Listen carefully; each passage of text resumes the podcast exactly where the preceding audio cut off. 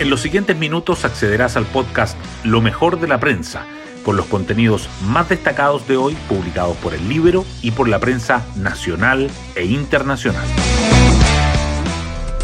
Buenos días, soy Isidora Cóndor y hoy es viernes 25 de agosto de 2023. La moneda retomará el diálogo con los partidos sobre pacto fiscal y pensiones, tras el cara a cara con Chile Vamos que fue calificado como tenso. Ahora será el turno de demócratas y amarillos, y el lunes de republicanos, según consigna la prensa hoy.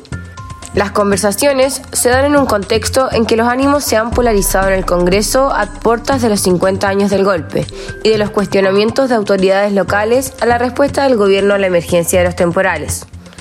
Otro diálogo que está en marcha es el que lleva el Consejo Constitucional, a puertas de la votación en las comisiones de las enmiendas presentadas al texto de la comisión experta, Aún, la opción de una nueva constitución no convence a la ciudadanía y los distintos sectores buscan no salir perjudicados en este proceso.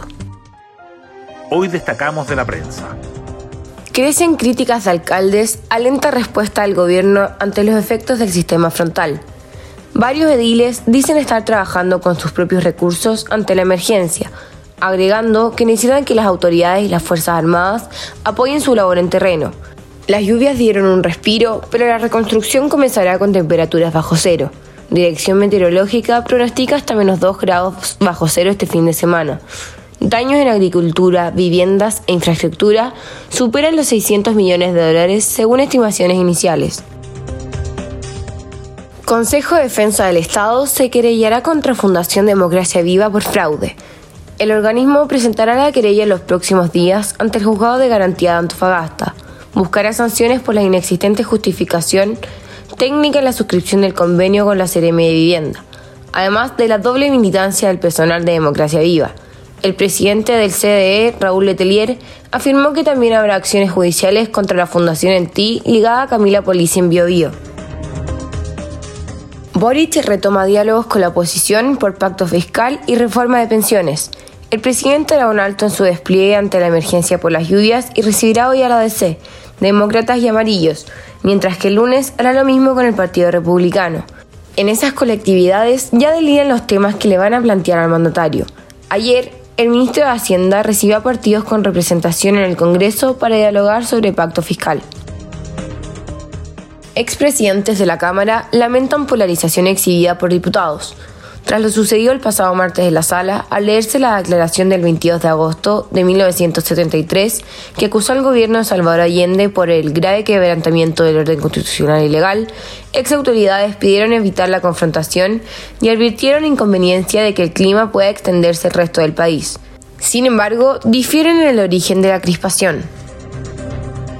Hoy, en la portada del Libero, Ciudadanía Inteligente en modo silencio en 18 meses no ha publicado informes sobre el cumplimiento de promesas de Boric.